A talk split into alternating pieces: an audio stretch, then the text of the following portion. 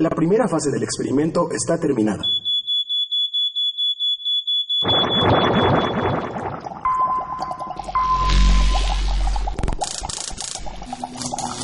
Continuaremos con la segunda fase del experimento sonoro.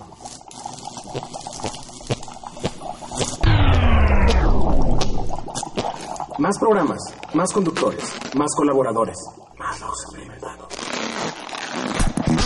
Grabamos ondas, diseñamos espectros, transmitimos experimentación sonora. Lab Radio Cusiénega.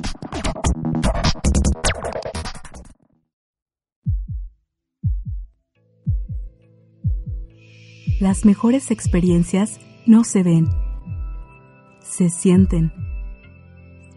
Estás con los ojos cerrados, donde el arte se vive a oscuras.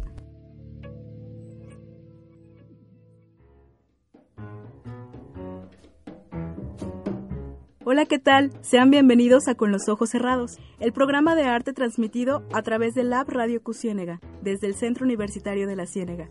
Quédese con nosotros, porque en esta emisión conoceremos los trabajos artísticos de grandes leyendas como el pintor Gustav Klimt, Bansky, el artista del street art británico, y el escritor José Emilio Pacheco. Platicaremos con el poeta Jorge Daniel Cabrera Martínez, mejor conocido como el N, y con la artista de arte sonoro Pita Cortés.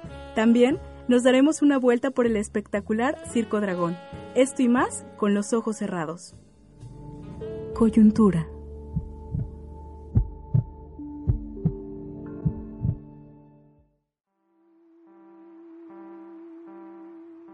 La Tierra dorada y radiante como reflejo de los rayos del sol.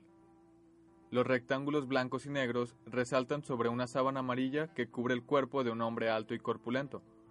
Al lado de él se encuentra una mujer pelirroja, con el cabello ondulado y flores a su alrededor.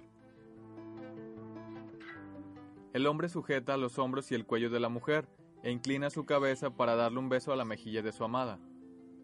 La mujer trae un vestido amarillo, con círculos y líneas onduladas, deja sus pies y brazos al descubierto, y su cabeza la mantiene con la mirada hacia arriba para recibir el beso, o der Kuss, como se titula originalmente la obra del pintor austriaco Gustav Klimt.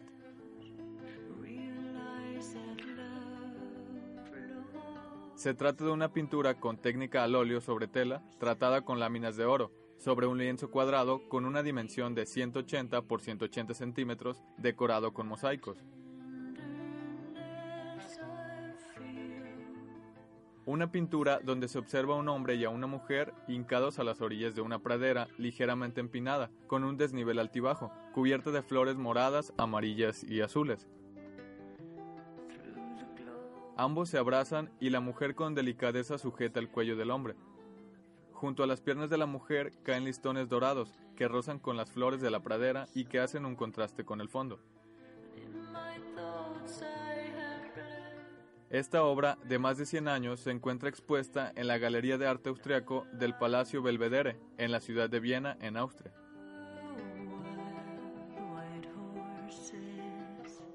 Gustav Klimt, nacido en 1862, fue un pintor y artista plástico muy criticado, porque retrataba mujeres desnudas con un sentido realista y erótico, pero también con un sentido abstracto e irreal. Sus obras fueron consideradas como pornográficas y excesivamente pervertidas, y a él se le consideró como niño terrible.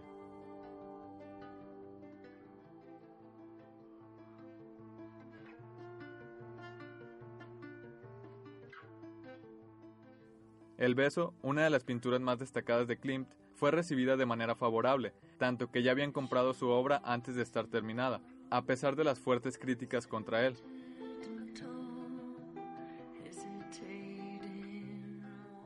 Klimt se convirtió en un referente del movimiento simbolista y el modernismo, corriente artística que surgió a mediados del siglo XIX y que representa la fantasía, las ideas místicas y las imágenes religiosas, donde se utilizan figuras de flores, hojas y tallos retorcidos, por su gran inspiración en la naturaleza. Grandes espigas doradas o alcatraces blancos que acompañan a mujeres en escena, siempre con un sentido erótico. Sus colores rojos, naranjas y dorados son los tonos cálidos que destacan en la mayoría de las obras modernas, así como los contrastes oscuros con tonos morados para simbolizar el misterio.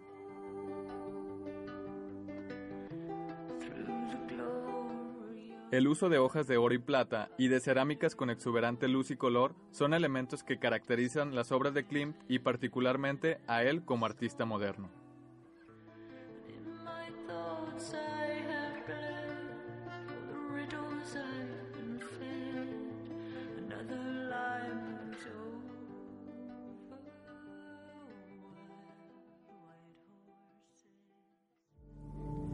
Coyuntura.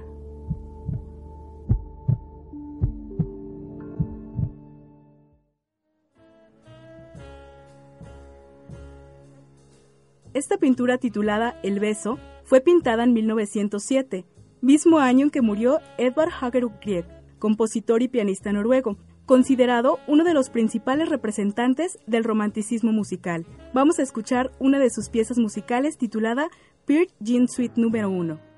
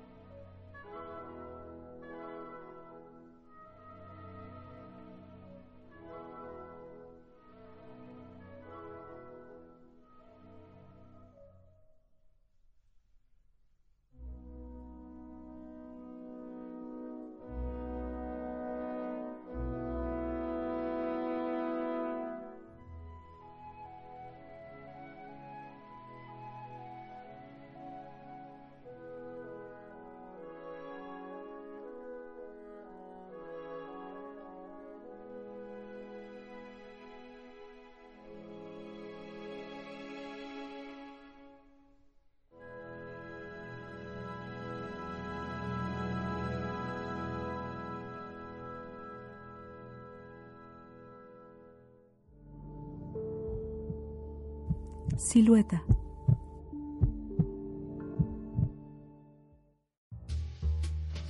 Dicen los que saben que cuando el hambre entra por la puerta, pum, el amor salta por la ventana. Que Dios no es real y sin embargo existe. Que con las religiones sucede lo inversamente proporcional. Sucederá indudablemente que el mundo se canse de girar siempre para el mismo lado. Que las distancias ya no separen los abrazos, que se cansen las armas de disparar. Que el único problema de la revolución es su pronunciación en singular. Que el problema nunca ha sido cambiar el mundo, no, sino ponernos de acuerdo, que no hace falta con que se mueran los malos gobiernos, es más bien urgente que ya no resuciten.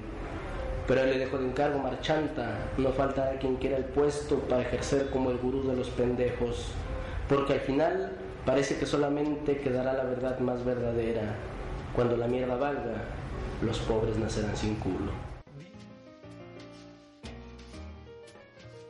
Jorge Daniel Cabrera Martínez, o como se hace llamar a sí mismo, el N, es un poeta originario de Pachuca Hidalgo. Su trayectoria inició hace 11 años. Lleva tres libros publicados, de los cuales se han vendido más de mil copias. Para el N, fue la trova la que se encargó de acercarlo a la poesía. Sus primeros poemas fueron escritos durante la preparatoria y se centraban principalmente en el desamor pienso que, que, la mayoría de, poetas siempre llegamos a, a, la poesía por, porque nos da una morra o porque no nos pela, ¿no? Porque nos sentimos bien mal.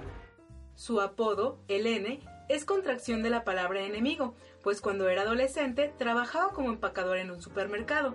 Ahí tenía un amigo con el que se iba a jugar maquinitas y necesitaba un apodo que tuviera tres letras para su usuario. Pensó en enemigo porque recordó una anécdota de cuando era niño era Navidad y estábamos en, en, la casa de mi mamá y mi hermano menor era pequeñito, de unos 5 o 6 años, a lo mucho, ¿no? Y, entonces yo habría tenido 9, ¿no?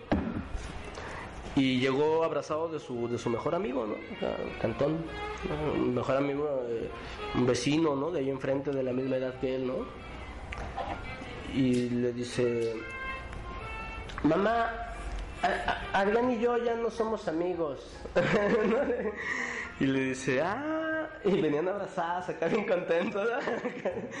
Ay, ¿ahora qué son? Dice, pues ahora somos enemigos porque ya nos peleamos y si ya nos peleamos, pues ya no nos podemos pelear otra vez, ¿no? Entonces, pues ya, ya nos vamos a ir a jugar, mamá. Adiós. Durante sus inicios como escritor, las interrogantes que invadían su cabeza eran la desigualdad en el mundo y la incógnita de si existe Dios. En cuanto a su estilo para declamar, él mismo lo llama un plagio, pues según él, se inspiró particularmente en otro poeta. Y Rodrigo Solís, yo creo que esa es la mayor influencia que tenemos, al menos en el centro del país, los, los que nos dedicamos a la oralidad. Él es nuestro profesor, ¿no? Así tal cual, sin, sin, sin, sin miedo a mentir, ¿no? Jorge Daniel se puede adjetivar a sí mismo como una persona necia, ya que cuando empezó creía que su forma de escribir era deficiente y que pudo haberlo dejado atrás, pero en sus trabajos vio destellos que lo impulsaron a continuar y a mejorar. Durante el periodo de la preparatoria, Elena comenzó a relacionarse con sus compañeros cantautores, que lo invitaban a recitar sus poemas en cafeterías y otros establecimientos de Pachuca y el Distrito Federal, lugares donde aprovechaba para vender sus primeras recopilaciones de poemas. Al concluir la preparatoria, ingresó a la licenciatura en Sociología en la Universidad Autónoma del Estado de Hidalgo y en 2009 tuvo la oportunidad de hacer un intercambio estudiantil.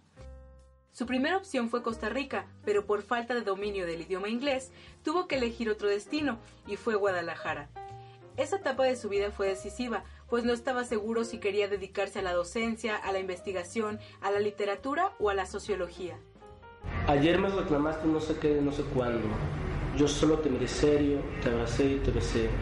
Tú me seguías reclamando los por qué y los a qué hora, el mañana y el ayer, el ahora y el después. Yo te lancé hasta aquí y te dije, cállate, pero entretén tu boca en mí.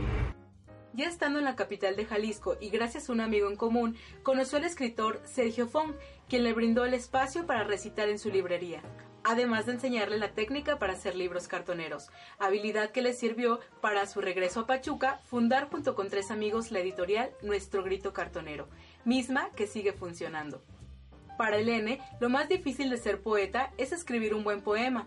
Por ello, durante un tiempo le generó conflicto ser considerado bueno.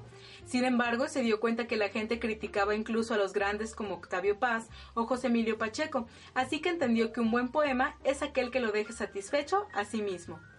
Ya habiendo terminado la universidad, decidió volver a Guadalajara y desde hace tres años es editor de Ediciones El Viaje. También prepara su siguiente libro, que se espera esté circulando el próximo año. Se titula Adiós, adiós, y al igual que el resto de sus poemas, tratan temáticas como la protesta y crítica social, así como el amor y el desamor.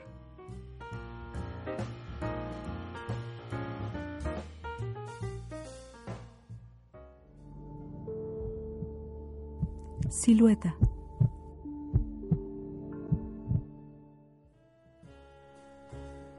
Los circos son espectáculos artísticos que representan una parte importante de la cultura humana. Está formado por actuaciones muy variadas como acróbatas, contorsionistas y equilibristas. La historia del circo se remonta al legado cultural dejado por algunas de las civilizaciones antiguas como China, Grecia, Roma y Egipto. Nuestro compañero Noel Magallón nos narra la experiencia de estar dentro de uno de estos espectáculos. La obra.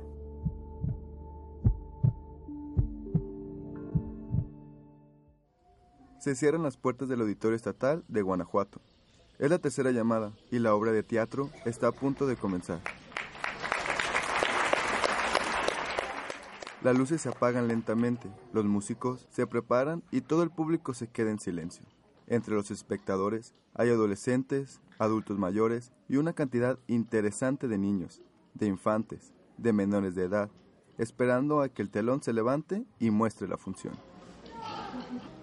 En completa oscuridad, una voz femenina, suave y directa, surge de las paredes y comienza a narrar la historia de María y su próxima aventura a través de tradiciones mexicanas en un espectáculo con acrobacias que Circo Dragón presenta en la edición número 45 del Festival Internacional Cervantino. La acompañarás mientras recorre una serie de estampas mexicanas, los momentos de dolor y de alegría que la llevan hasta un trágico desenlace.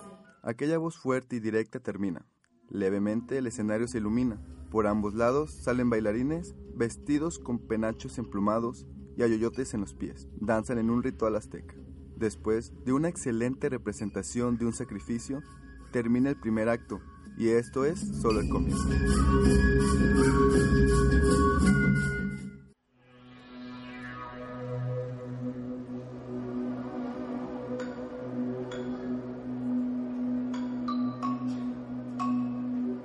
A partir del segundo acto, en cada escena, aparecen acróbatas y equilibristas vestidos de calaveras, de diablos, algunos de charros y mujeres con vestidos típicos para el jarabe tapatío de colores pastel.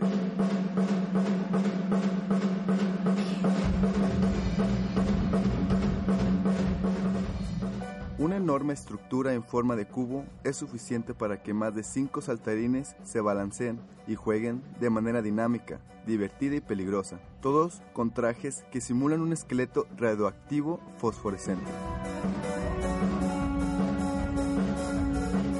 Figuras geométricas, aros metálicos, cuerdas o listones anchos que cuelgan desde las bambalinas son utilizadas en cada acto para acrobacias grupales y en pareja.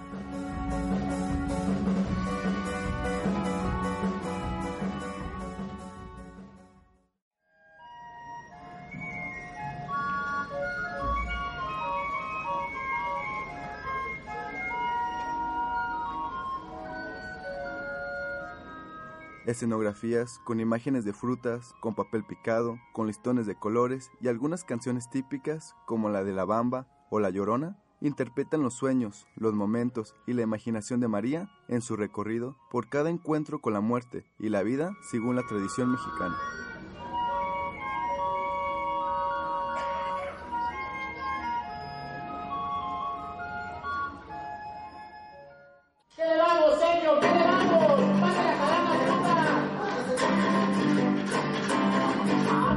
De pronto, toda la escenografía se transforma en un mercado. aparece María haciendo malabares con naranjas en sincronía con el frutero. También se encuentra con un borracho que toma mezcal y quiere ganar el corazón de María. Quiere impresionarla equilibrándose con un pedazo de madera arriba de un rodillo sobre una mesa, mientras gira un balón en su boca y hace malabares con clavas, todo al mismo tiempo.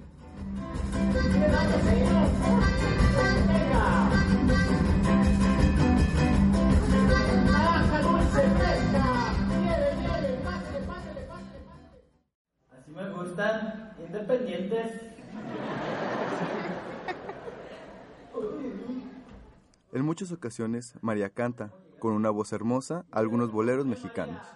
Con algunos chistes y bromas de los personajes, los niños en el público ríen y no dejan de aplaudir. Mientras hay acrobacias, todos ponen atención. Uno que otro emite algún suspiro de preocupación por cada movimiento alocado de los acróbatas del Circo Dragón. Adornos de íconos coloridos de la cultura popular mexicana era el elemento esencial de esta obra de teatro, con una combinación del nuevo circo. Salud.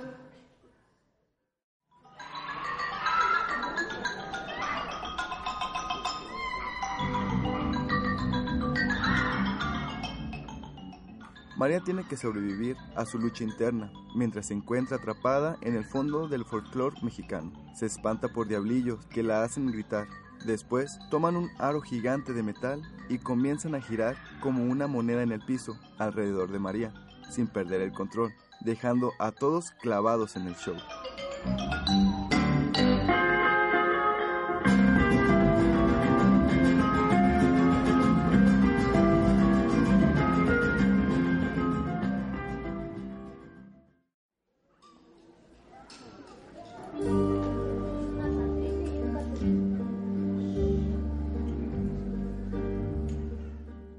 Últimos actos, aparece una Catrina gigante con más de 4 metros de altura, con un vestido negro y pomposo.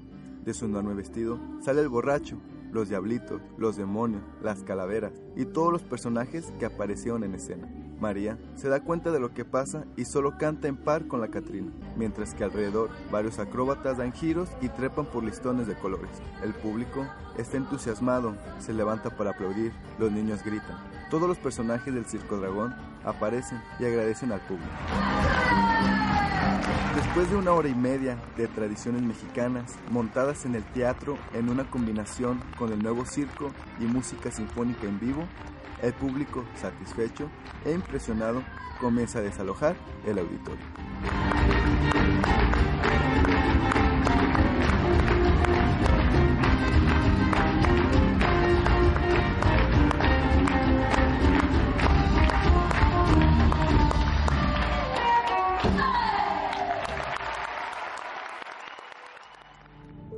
La obra.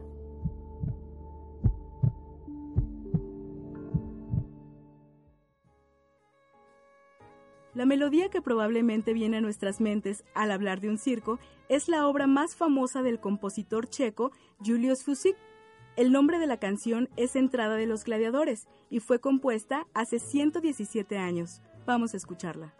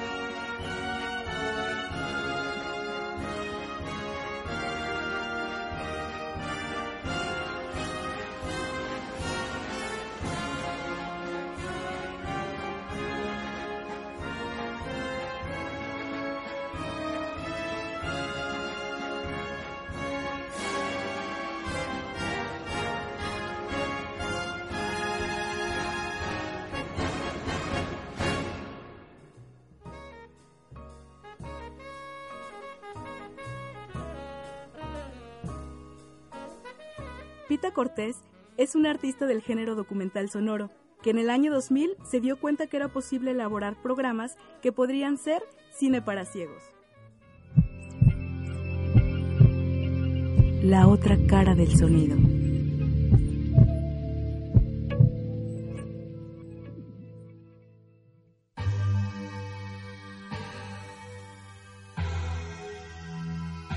Es como una droga.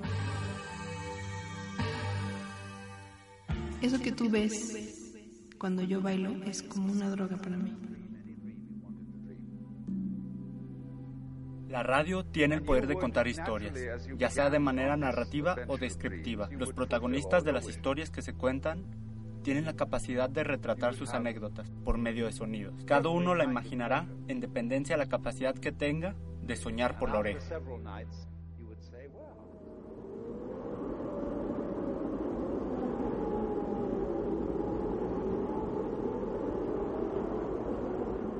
Yo no sabía que se podía volar. Nomás lo había soñado.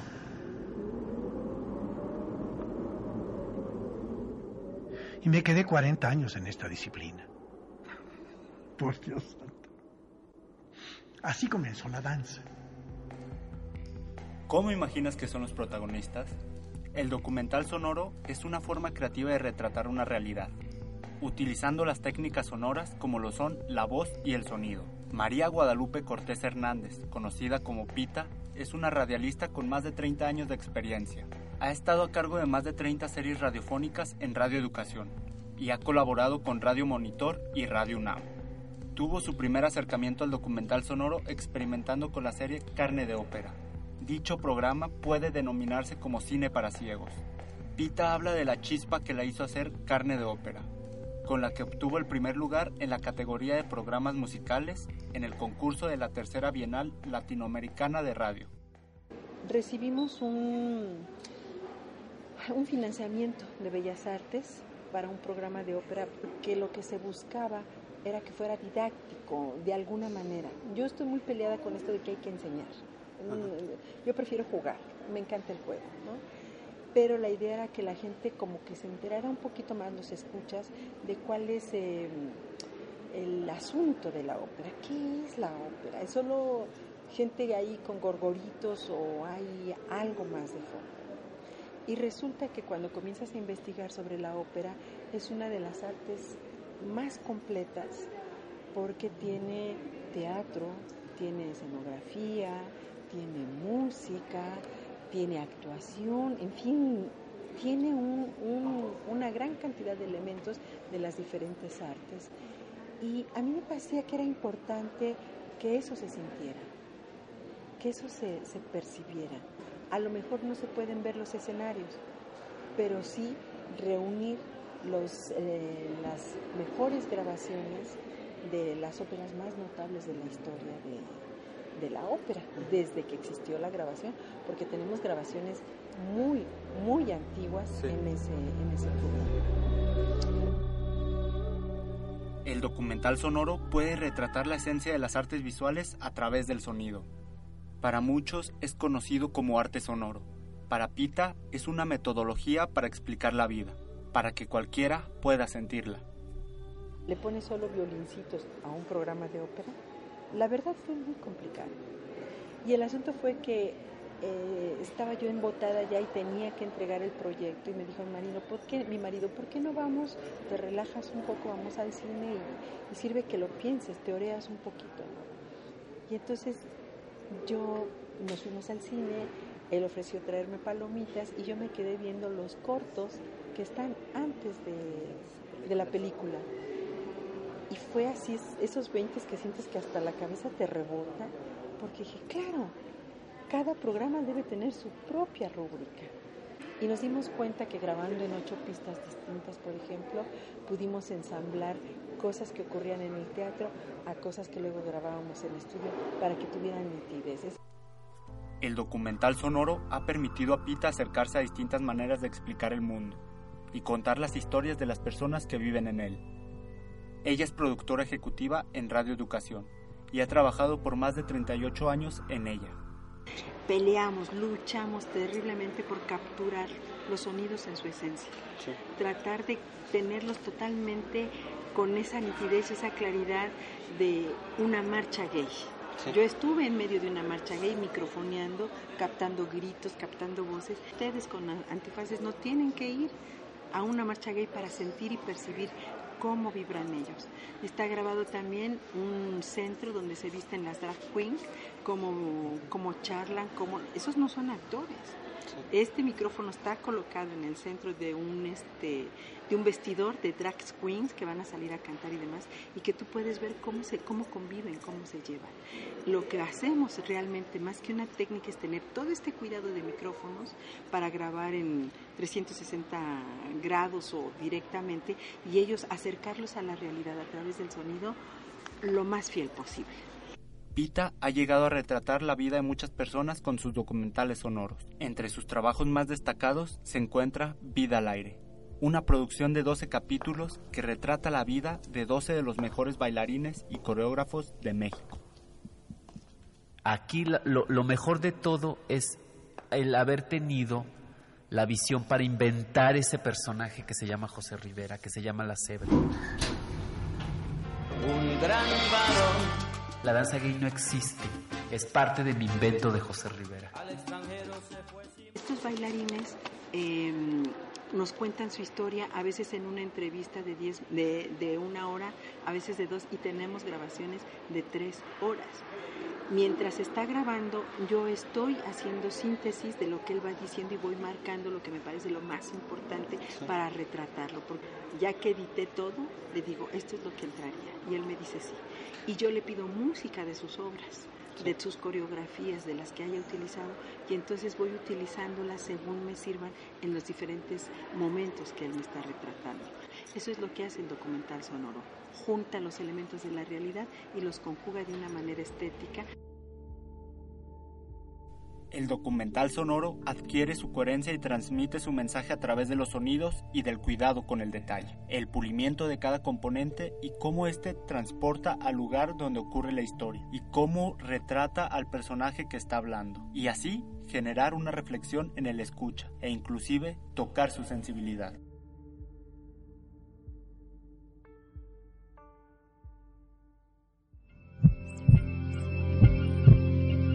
La otra cara del sonido.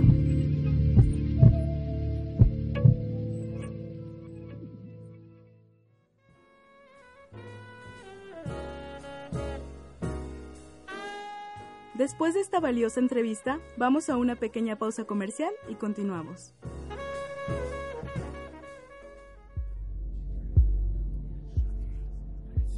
No abras los ojos, manténlos cerrados. Regresamos.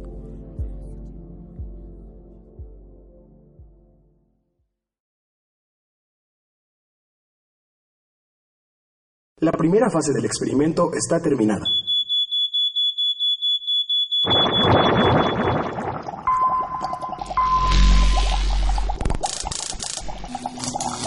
Continuaremos con la segunda fase del experimento sonoro.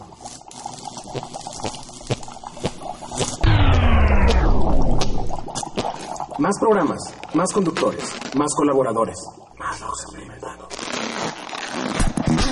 Grabamos ondas, Diseñamos espectros. Transmitimos experimentación sonora. Lab Radio Cociénega.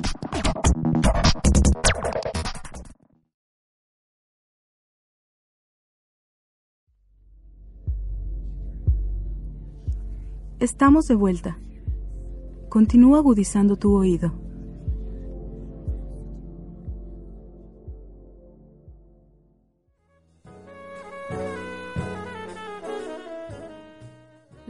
De Bansky, el gran artista callejero, sigue siendo una incógnita para la prensa general.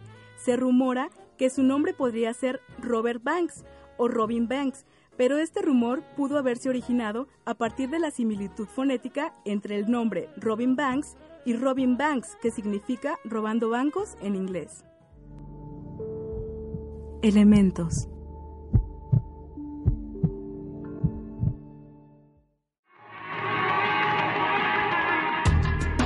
Las calles están llenas de arte. Las paredes, los edificios, los parques, banquetas y bancas se pintan de sensaciones urbanas, con colores en aerosol. Todo un panorama artístico, fuera de un marco o exposición tradicional. Hablamos del street art. Se cree que en 1974 nació un ícono del arte urbano. Su nombre es Banksy y hasta la actualidad nadie sabe quién es. Imagina la silueta de un político, de un artista famoso, pintada en la pared de la esquina de tu casa. Ahora imagina lo mismo en cualquier muro de la ciudad. Entonces, hablamos de este mismo Banksy. Mediante la técnica de un stencil, donde al pasar el aerosol en una plantilla, dejando pintada la imagen seleccionada, fue como Banksy pintaba siluetas de ratas en los bordes de las banquetas de todo Londres. Una de sus obras más representativas fue la imagen de una criada que guardaba la basura por detrás de un muro, titulado Hecho en Londres. Expresa de inmediato que lo que no gusta se esconde. Imágenes con temas de sociedad y política convierten a Banksy en uno de los pioneros y motivadores del arte urbano, desde que la pintura en el sol se utiliza de manera artística.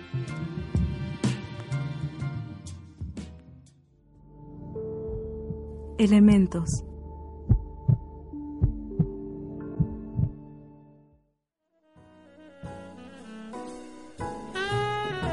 José Emilio Pacheco fue un poeta, narrador, ensayista y traductor, considerado uno de los escritores más importantes de la literatura mexicana del siglo XX.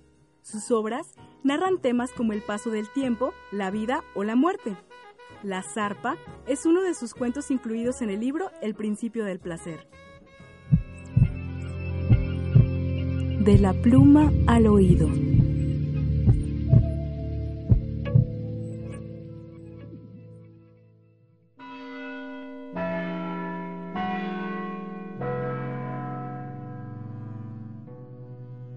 Padre, las cosas que habrá oído en el confesionario y aquí en la sacristía.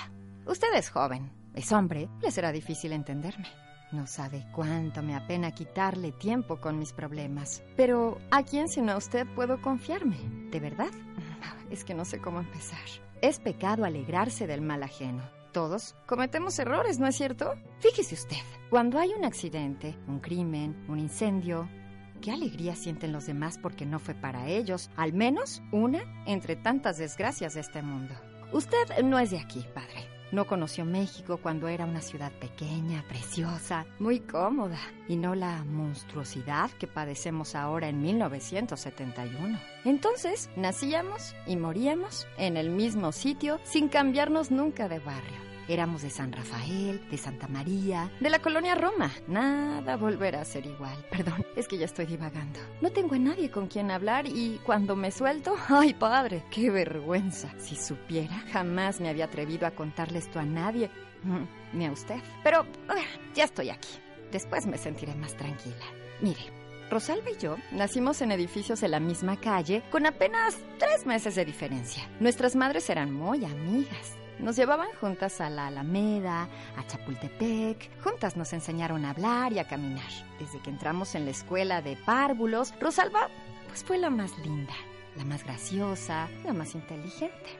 Oh, le caía bien a todos. Era amable con todos. Y luego en primaria y secundaria, lo mismo. La mejor alumna, la que portaba la bandera en las ceremonias, bailaba, actuaba o recitaba en los festivales. No me cuesta trabajo estudiar, decía. Me basta con oír algo para aprendérmelo de memoria. Ay, padre, ¿por qué las cosas están tan mal repartidas? ¿Por qué a Rosalba le tocó lo bueno y a mí lo malo? Fea, gorda, bruta, apática, grosera, díscola, malgeniosa. Ay, en fin, ya se imaginará lo que nos pasó al llegar a la preparatoria cuando pues pocas mujeres alcanzaban esos niveles. Todos querían ser novios de Rosalba. A mí, que me comieran los perros. Nadie se iba a fijar en la amiga fea de la muchacha guapa.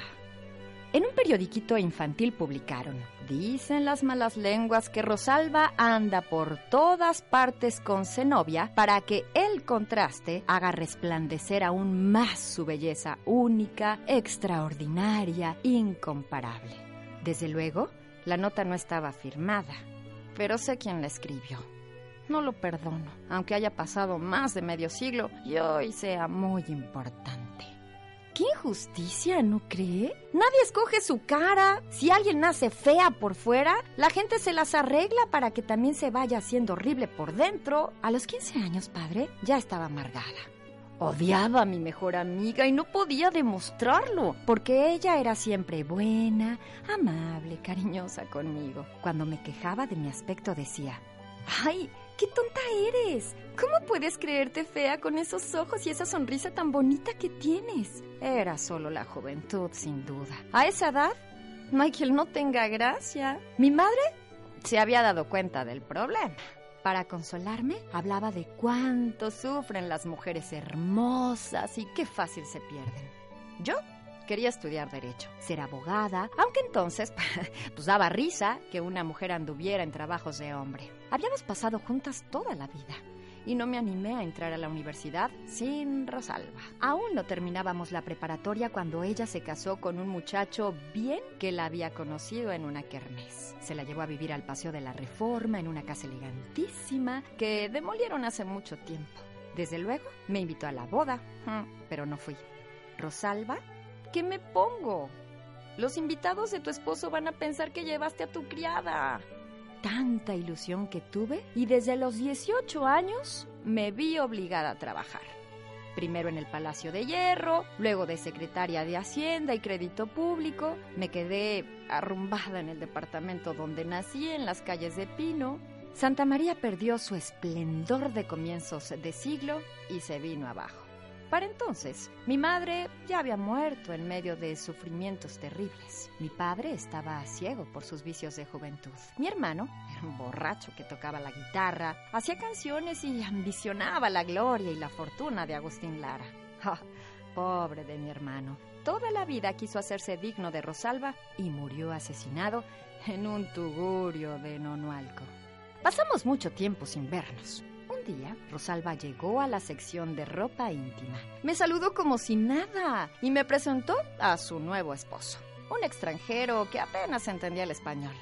Ay, padre, aunque no lo crea, Rosalba estaba más linda y elegante que nunca, en plenitud, como suele decirse. Me sentí tan mal que me hubiera gustado verla caer muerta a mis pies y lo peor, lo más doloroso, que era ella con toda su fortuna y su hermosura, ah, seguía tan amable, tan sencilla y de trato como siempre.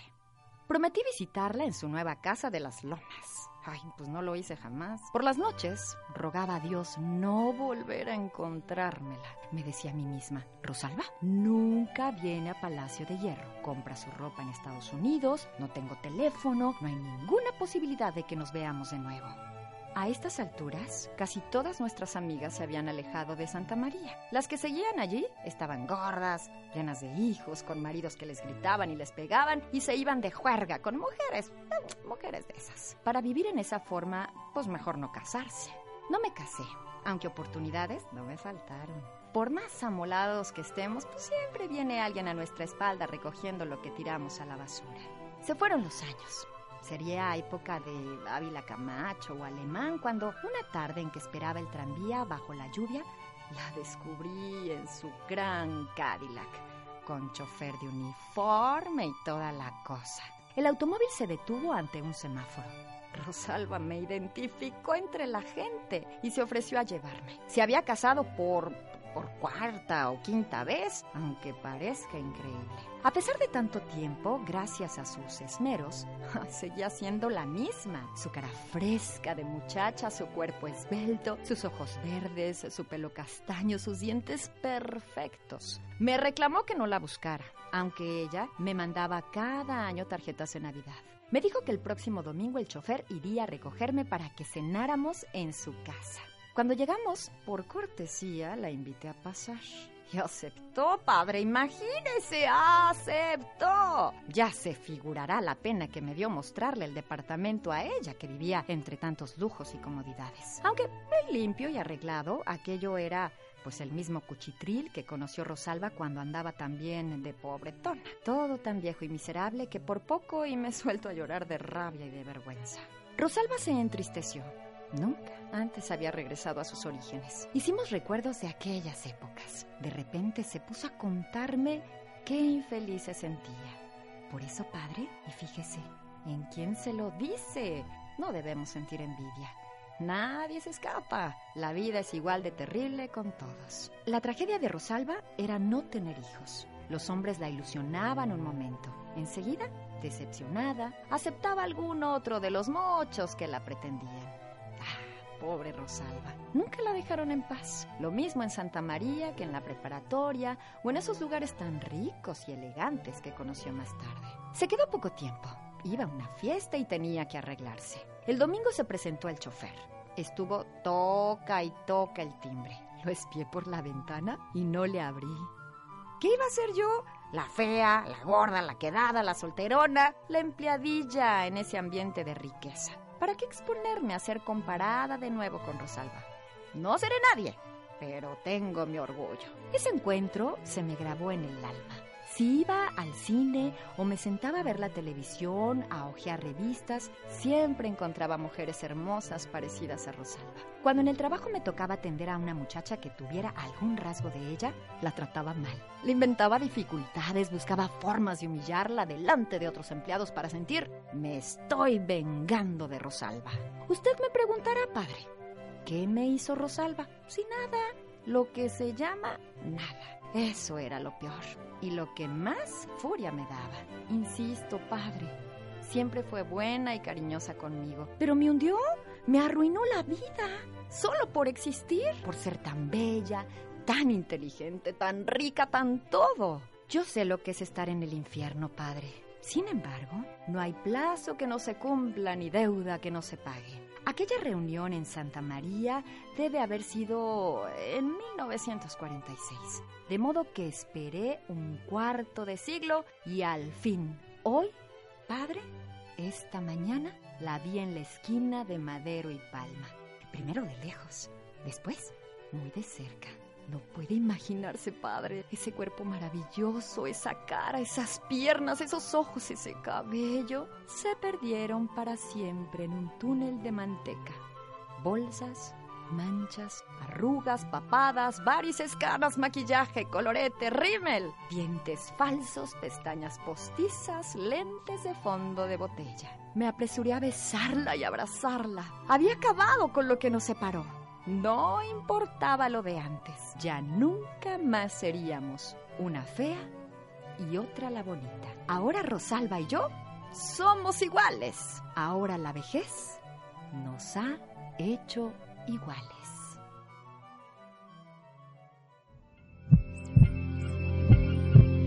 De la pluma al oído.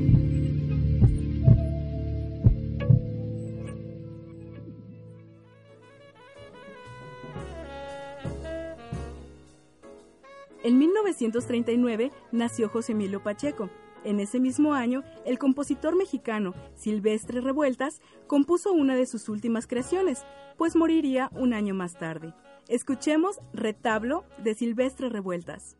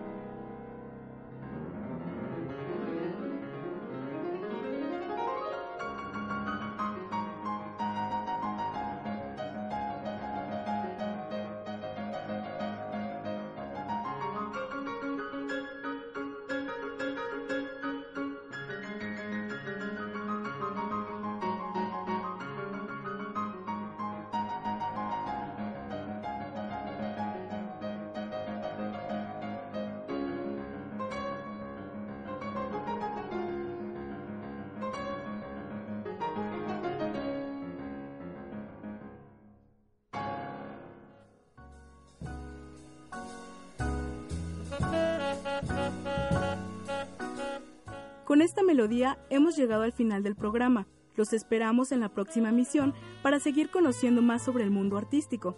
Mi nombre es Erendira Rangel y fue un placer estar con ustedes.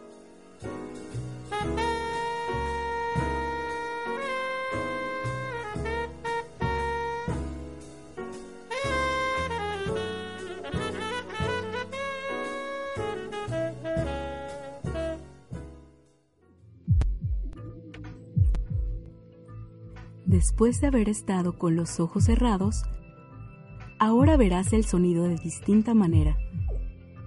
Esto fue Con los ojos cerrados, donde el arte se vive a oscuras.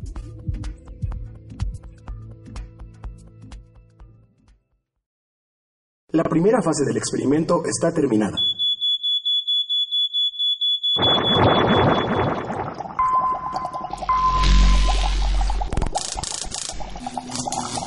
Continuaremos con la segunda fase del experimento sonoro.